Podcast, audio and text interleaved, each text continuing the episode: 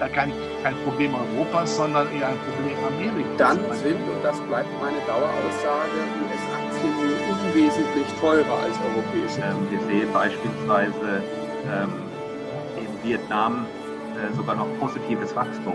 Insbesondere an die Wahlen in den USA, die natürlich auch für die eine oder andere Überraschung. Das ist ja nach wie vor von Banken. Wir selber investieren nicht direkt in Unternehmen. Also wir sind kein Private Equity Investor, der wirklich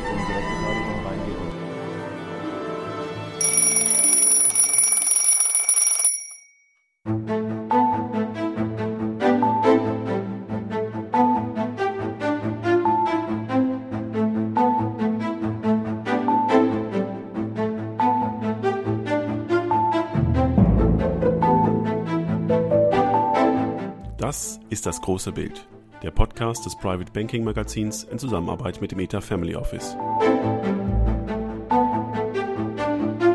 Mein Name ist Christian Hammes und ich arbeite als Family Officer, Beirat und Portfolio Manager. Wenn Sie als Privatanleger, Stiftung, Family Office oder Institution Ihr Vermögen verwalten lassen oder es selbst tun, wenn Sie solche Anleger als Beirat, Finanzausschussmitglied oder auch als Steuerberater oder Rechtsanwalt begleiten, wenn Sie selbst Vermögensverwalter sind oder wenn Sie einfach nur gerne guten Köpfen zuhören, dann machen wir diesen Podcast für Sie. Wir machen ihn auch, weil es ihn bislang nicht gab und weil mir dieses Format zur unabhängigen Orientierung in den Kapitalmärkten zu Beginn eines jeden Quartals, also zur Reporting-Saison, schlichtweg gefehlt hat. Ich führe Gespräche mit unterschiedlichsten Fachleuten, die aus ihrer Perspektive Analysen und Meinungen anbieten und wir wollen ihnen damit eine Meinungsvielfalt anreichen, die jenseits der typischen beruhigenden und blumigen Finanznarrative liegt. Aus allem, was Sie hören, können Sie sich so Ihr eigenes großes Bild erzeugen. Solche Gespräche gehören zu den Hausaufgaben meiner Berufspraxis. Und da ich damals meine Hausaufgaben auch hin und wieder abschreiben durfte, dafür nochmals herzlichen Dank, lasse ich Sie zuhören, wie ich meine erledige. Sie finden diesen Podcast auf den einschlägigen Plattformen wie iTunes, Spotify, SoundCloud und Deezer und dort können Sie uns auch abonnieren und uns beim Arbeiten, beim Büroschlaf, beim Laufen, im Zug oder im Auto zuhören. Und hören Sie nur, was Sie interessiert und den Rest eben später. Herzlich willkommen beim großen Bild.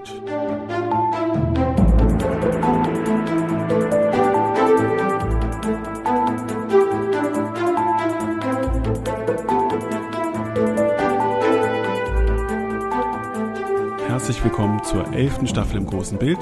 Herzlich willkommen zu meinem Prolog. Es herrscht Krieg in Europa. Seit mittlerweile mehr als einem Monat. Dieser zwei, drei Tage Krieg von Herrn Putin ist so nicht aufgegangen.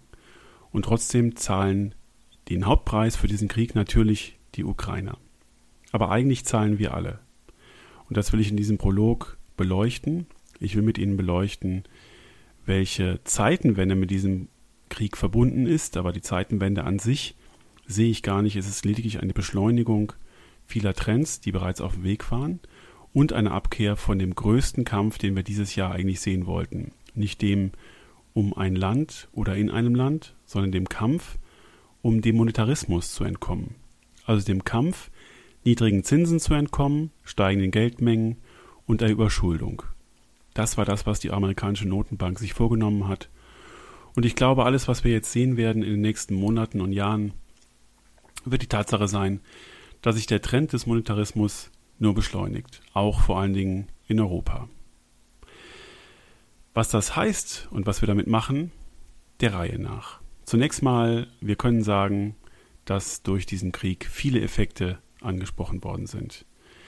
Äh, wir haben das schon ganz, ganz lange in unseren Depots gesehen. Also nicht nur, dass der Jahresstart schwierig war wegen steigender Zinsangst, Anleihen haben verloren, auch Staatsanleihen, äh, sondern auch Aktienindizes, ähm, andere klassische Anlageformen, äh, während Rohstoffe, Energieträger und natürlich Gold gestiegen sind. Der US-Dollar war ein sicherer Hafen und die ganz, ganz sicheren Staatsanleihen waren auch sichere Häfen, wenn sie nicht zu lange strukturiert waren. Also Vermögensverwalter hatten große Arbeit, wenn sie diese überhaupt angenommen haben, äh, diese Faktoren zu bekämpfen. Und meine Beobachtung war, dass diese Herausforderungen, die zum Jahresanfang im Hausaufgabenbuch stehen, ganz unterschiedlich wahrgenommen worden sind. Dann kam aber der Krieg und dann haben sich einige Faktoren wieder geändert.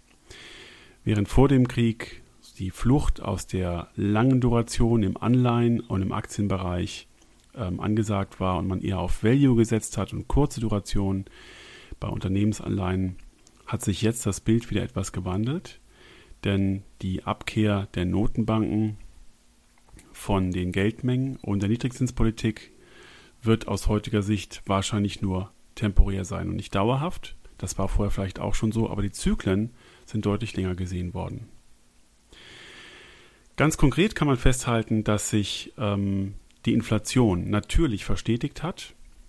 Am kurzen Rand sowieso, da ist sie geradezu explodiert in manchen Fällen oder in manchen Nischen im Rohstoffbereich, im Nahrungsmittelbereich, im Energieträgerbereich. Ähm, wirklich explosionsartig. Langfristig werden die Inflationsraten aber noch einigermaßen gesund gesehen. In den USA zum Beispiel ähm, im Bereich von 2,6 Prozent und in Europa bei 2,2 Prozent. Das sind die aktuellen 5-Jahres-Swaps für die Inflation und die sind auch nur leicht angestiegen. Das ist schon mal die gute Nachricht. Also der Markt preist momentan ein, dass diese Inflationsschocks, aber auch die Zinsen, die damit verbunden sind, nur kurzfristig ansteigen werden. Ganz nüchtern betrachtet, da ist irgendwo Licht am Ende des Tunnels. Zweitens, durch diese steigende Inflation und durch die Unsicherheiten der Versorgung mit Nahrungsmitteln, Rohstoffen und Energieträgern sind viele Wachstumserwartungen nach unten gefallen. Wir sind gestartet in eine Welt, die dieses Jahr circa 5% wachsen sollte. Und es ist erstaunlich, dass sich diese Anpassungen auf der volkswirtschaftlichen Ebene ja normalerweise sehr, sehr träge vollziehen. Und jetzt können wir schon sehen, wie in Europa und in den USA die Wachstumsraten extrem stark nach unten korrigiert worden sind. Gleichzeitig finden wir auch gerade flächendeckend Revisionen bei den Gewinnerwartungen der Unternehmen. Auch das drückt wieder auf den Aktienmarkt. Also die Gesamtlage ist wirklich schwierig. Wir haben geopolitisch auch aus den letzten UNO-Sitzungen und allen Entscheiden gemerkt, dass wer Atomwaffen hat, nicht unbedingt moralisch handeln muss oder nicht unbedingt sich zu bestimmten Werten bekennen muss. Das haben wir an China gesehen. Ich fand das Abstimmungsverhalten von Indien sehr verstörend. Das heißt, es gibt hier keine klare Linie und keine klare Front gegen einen solchen ähm, Angriffskrieg, sondern hier spielen andere Dinge eine Rolle. Und das Auseinanderdriften der beiden Blöcke, äh, China und den westlichen Block unter der Führung der USA, wird durch all diese Ereignisse nochmal beschleunigt. Wenn Sie Spaß dran haben, schauen Sie sich doch mal an, was chinesische Zeitungen, die Sie im Internet lesen können, auf Englisch über die Situation schreiben. Und ähm, Sie werden erstaunt sein, wie anders die Wahrnehmung ist. Nicht unbedingt äh, nach der russischen Lesart, aber schon sehr, sehr amerikakritisch. Und ähm, wer der Böse in diesem ganzen Konflikt ist, hat dort eine ganz andere Färbung. Es lohnt sich, wie gesagt, einfach mal, sich mit solchen Dingen kurz zu beschäftigen. Apropos China, wir sind nach wie vor mitten in der Covid-Welle, also wir haben, wir haben in Deutschland aktuell die höchsten Inzidenzwerte seit Beginn der Krise oder des, des, des Covid-Ausbruchs. Weltweit baut sich gerade eine sechste Welle auf, allerdings mit dem Omikron-Virus beziehungsweise mit einer Variante. Und das wird nicht mehr als so wirtschaftsgefährdend oder wachstumsgefährdend gesehen, es sei denn, es werden ganze Städte in China abgeregelt, um dort die Zero-Covid-Strategie weiterhin zu verfolgen. Und genau das ist das, was wir aktuell auch sehen was auch nochmal hemmend wirkt, aber nur punktuell. Prinzipiell haben wir als Test in den letzten Wochen gesehen, wie es äh, einem Land geht, das sich sozusagen aus den Wirtschaftskonventionen verabschiedet. Siehe Russland, siehe russische Anlagen, der Rubel, die russischen Aktien. Und testweise haben wir das gesehen durch die strengeren Regeln für die ADRs, bei denen chinesischen Aktien ein Delisting droht, an amerikanischen Börsen über ihre sogenannten Spiegelaktien.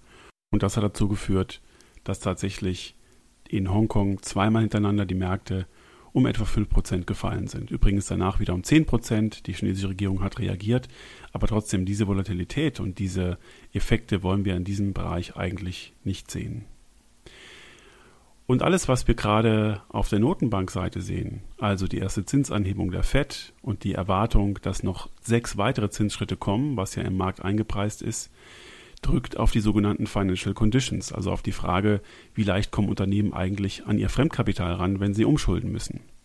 Wie günstig ist es, Wachstum zu finanzieren?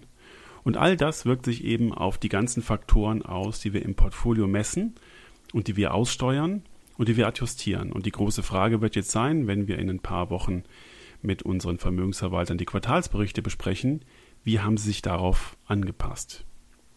Und diese Financial Conditions sind in Europa besonders schlecht geworden. Wahrscheinlich wegen der ganzen Unsicherheiten und der Risiken, denn die Europäische Notenbank hat ja nicht die Beinfreiheit, Zinsen anzuheben. Aber sie hat zumindest mal klar gesagt, dass sie die Liquidität am Markt reduzieren will und dass sie Anleihenkaufprogramme reduzieren möchte.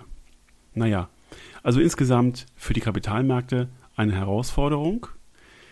Wir ähm, sehen auf der Aktienseite, dass sich neben dieser negativen Gewinnrevision ähm, vor allen Dingen äh, die Entwicklung äh, verschiedener Unternehmen in Richtung Nachhaltigkeit ein bisschen verlangsamt. Und genau da waren viele Unternehmen ja hin unterwegs. Ähm, gleichzeitig haben die Emerging Markets stark verloren. Die Emerging Markets sind eben auch ähm, nach diesen ganzen geopolitischen Ereignissen einer der großen Verlierer der, der Themen. Ähm, Risikokapital fließt aus westlicher Seite ab. Und wir haben gesehen, dass sich insbesondere europäische Small Caps ähm, in zwei Wellen äh, in der Bewertung stark reduziert haben, was daran liegt, dass die Unternehmen schon vor der Zinswende Angst hatten oder die Investoren dieser kleinen Unternehmen vor der Zinswende Angst hatten und äh, geglaubt haben, dass der Wachstumspfad dann immer teurer wird und sich von diesen Unternehmen getrennt. Natürlich führt Geopolitik und geopolitische Risiken auch dazu, dass nochmal äh, ein bisschen im Portfolio ausgeschlachtet wird und solche Werte nochmal verloren haben. Ich glaube, dass sowohl die Emerging Markets mit ihrer Wachstumsperspektive als auch diese Small Caps in Europa durchaus ein Element sind, dass man sich dann opportunistisch anschauen sollte. So, was machen wir jetzt also aus dem Krieg und was leitet sich daraus ab? Warum nur eine Beschleunigung und keine Zeitenwende? Zunächst mal, der Krieg hat alle Risikoprämien von konjunktursensiblen Anlagen steigen lassen. Die Versorgung von Energieträgern für Öl und Gas mit Nahrungsmitteln und Weizen und mit Basismaterialien stark beeinträchtigt oder verzerrt. Dadurch sind Preise nahezu explodiert, kann man durchaus so sagen. Und das hat die Inflation beschleunigt. Und diese Versorgungsengpässe kommen ja insbesondere zu Lasten bei denen, die sich an normale Preise in diesem Segment gewohnt haben und gar nicht mit Preiserhöhungen mitgehen können. Also denken wir an die nordafrikanischen Staaten, die aus der Ukraine und aus Russland Weizen und Mais beziehen. Die ähm, Rüstungsbudgets werden weltweit angehoben, insbesondere in Europa. Das haben wir ähm, wahrgenommen und diese absorbieren natürlich Investitionen in andere Dinge, unter anderem auch in Nachhaltigkeit oder Infrastruktur. Es sei denn, Staaten sind bereit, ihre Verschuldungsgrade signifikant anzuheben. Und das ist zum Beispiel etwas, was wir aus der deutschen Brille noch gar nicht so klar kommuniziert hören. Aber es wird ja am Ende des Tages so sein. Damit kann man schon mal festhalten, all diese Ereignisse lassen eine Flucht aus dem Monetarismus gar nicht zu. Also die Idee der amerikanischen Notenbank, aber der europäischen auch, aus dem Umfeld der Niedrigzinsen, der steigenden Geldmengen und der steigenden Schulden herauszukommen und dafür noch das gut wachsende Jahr 2022 zu nutzen, ist gescheitert. Wie gesagt, am Anfang des Jahres wollten wir 5% wachsen. Jetzt liegt die Wachstumsrate global bei etwa 4,1%. Das ist die Prognose. Und das geht schon durchaus darauf zurück. Nicht nur, dass die Notenbanken durch ihre Zinspolitik das Wachstum abwürgen, sondern das ist alleine der Ukraine-Krieg. Und rechnen sich mal aus, was das eigentlich in Geld bedeutet, was das in Wohlstand bedeutet weltweit, wenn die Wirtschaft 0,9 Prozent schwächer wächst als ursprünglich erwartet.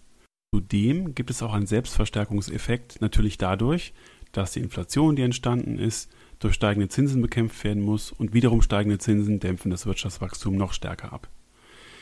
Also, das ist die Herausforderung und die Resilienz großer Vermögen hängt eben von den klassischen Schutzmechanismen ab.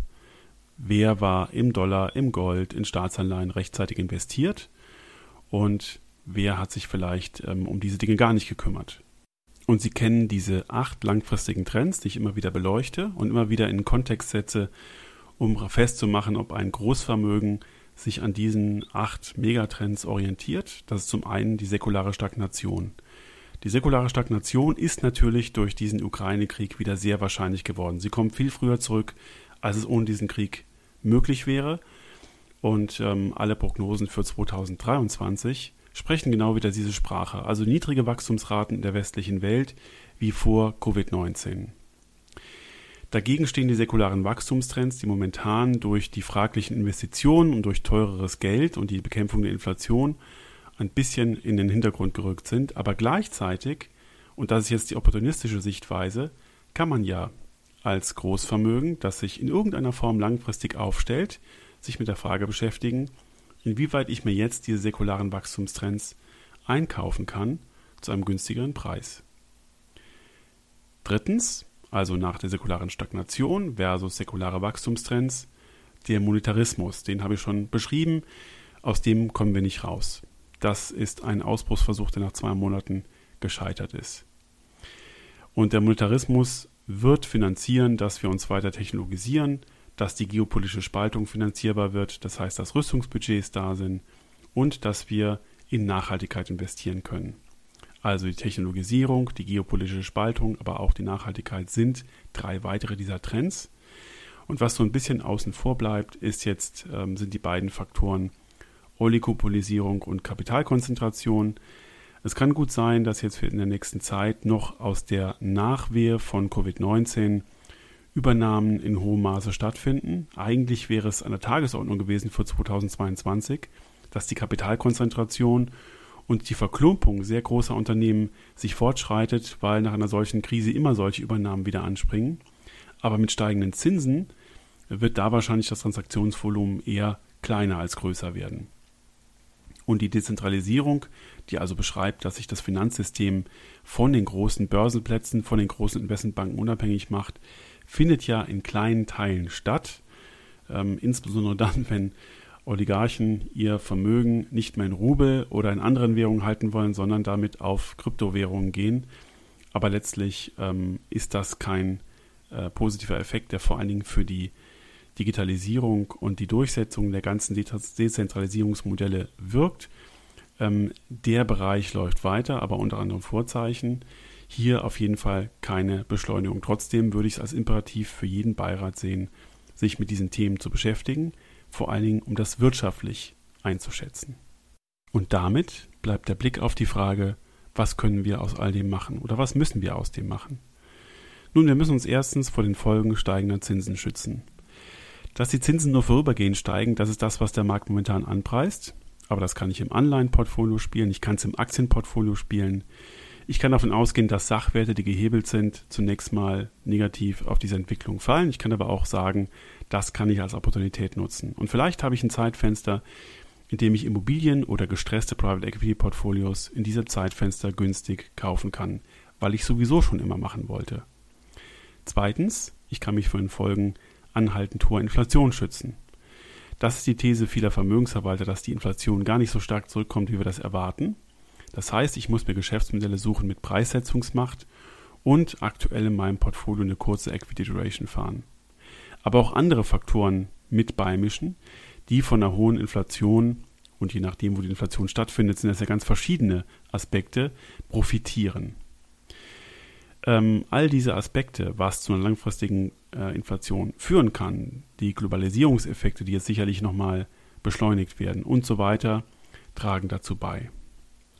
Drittens, ich muss mich vor dem Schutz der Folgen säkularer Stagnation schützen. Das heißt, dass die Wachstumsraten, wie schon besprochen, in vielen Regionen wieder auf minimale Wachstumsraten von um die 2% fallen.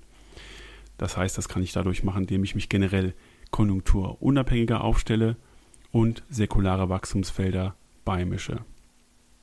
Und die säkularen Wachstumsfelder, die dazu in Frage kommen, habe ich schon mal an anderer Stelle aufgezählt.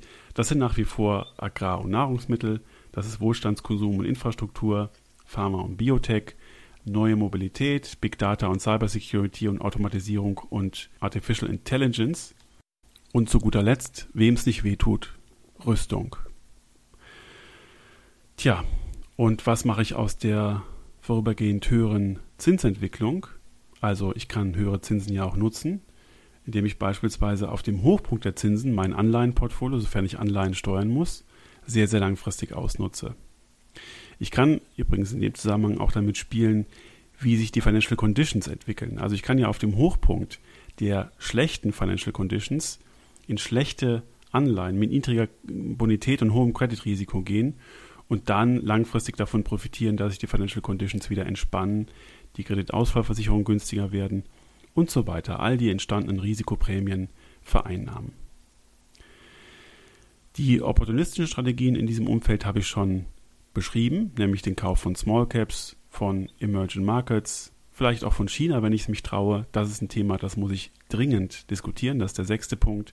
Meine regionale Strategie muss natürlich hinterfragen, will ich denn in geopolitischen Spannungen in China investiert sein? Und das werden wir auch im Marktgespräch Asien ausführlich diskutieren. Welche Währungen will ich und was versprechen mir diese Währungen? Und ich muss wissen, welche Bewertungsabschläge ich in welchen Regionen aus welchen Gründen hinnehmen kann und ob ich mit diesen Bewertungsabschlägen gut leben kann. Und siebtens, und das ist jetzt eigentlich genau der richtige Zeitpunkt, das habe ich schon an anderer Stelle gesagt, ich muss ESG-Kriterien implementieren, die für mein Gremium, für mein Vermögen, für meine Familie, für meine Pensionskasse, für mein institutionelles Vermögen genau angemessen sind. Ich muss mir zurechtlegen, wie ich diese überwachen will und ich habe jetzt die Zeit, ähm, mich in dieses Thema reinzuarbeiten oder den ganzen Beirat da abzuholen. Denn letztlich ist ja eines klar. Der Monetarismus wird weiter alles finanzieren, was notwendig ist. Also die Rüstung, aber auch den Weg in die Nachhaltigkeit und damit auch die Unabhängigkeit von fossiler Energie. Und wenn diese Investitionen schon stattfinden, dann wird das den Unternehmen helfen, die bereits in diesem Bereich aufgestellt sind und ich kann mir sehr genau zurechtlegen, wie ich daran partizipieren will, dass diese ESG-Kriterien immer enger gefasst werden und immer konkreter werden und der Gesetzgeber immer konkreter sagt, was er von seinen Anlegern und von seinen Unternehmen eigentlich möchte. Und ich kann mich fragen, ob ich meine ESG-Kriterien in meinem Vermögen über bestimmte Schablonen umgesetzt haben möchte oder ob ich einen eigenen Weg gehe. Übrigens ein spannendes Thema, das ich mit Stefan Rädler von der deutschen Oppenheim Family Office besprechen darf. Und zum Schluss das wichtigste Thema, das Risikomanagement. Das Risikomanagement ist nichts anderes als die Frage am Ende einer Beiratssitzung, am Ende eines Finanzausschusses oder einer familiären Besprechung, welchen Risiken denn unsere Ideen und unser Vermögen ausgesetzt sind und können wir die Risiken handhaben und was kostet das? Das wird aber wiederum ein ganz eigener Podcast, Deswegen höre ich an der Stelle mal auf. Meine Damen und Herren, die Lage ist kompliziert, sie ist nicht hoffnungslos, es ist aber sehr zynisch, so distanziert und so trocken über Krieg sprechen zu müssen. Und damit schließe ich für heute. Meine Damen und Herren, danke, dass Sie diesen Podcast hören, zum elften Mal, elfte Staffel. Hören Sie spannende Marktgespräche. Mein Name ist Christian Hammes. Machen Sie es gut und machen Sie was Gutes und bleiben Sie sicher.